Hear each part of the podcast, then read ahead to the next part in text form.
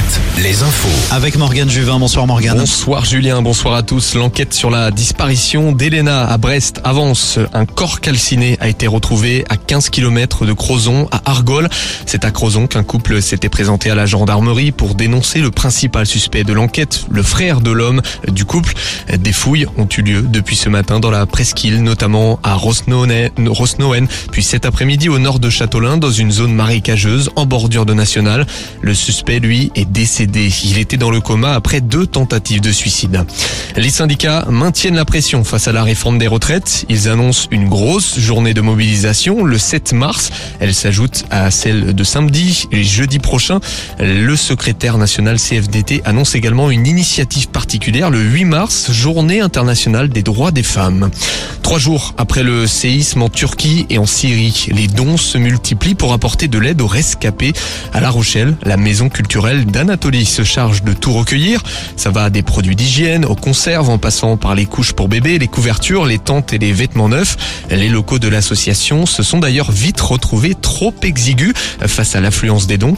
Ilknour Sari, membre du bureau de la maison culturelle d'Anatolie. On a été vite pris de court à peine l'information euh, de cette possibilité d'acheminement des colis a été diffusée, euh, que on a été submergé d'appels et euh, de, personnes qui sont venues avec des colis.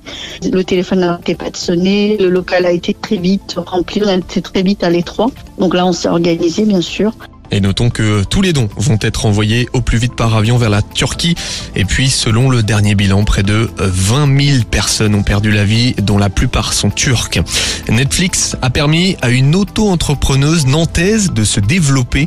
La jeune femme de 31 ans a réalisé un fauteuil dans le cadre de son projet de fin d'études.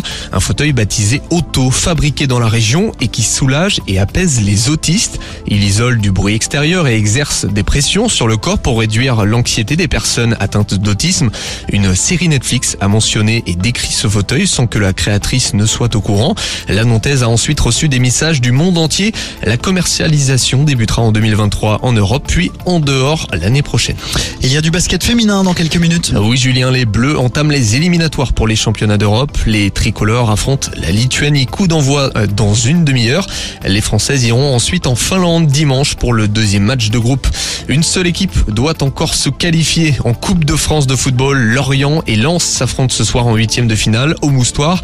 Tirage au sort des quarts de finale juste avant la rencontre. Et puis du hand.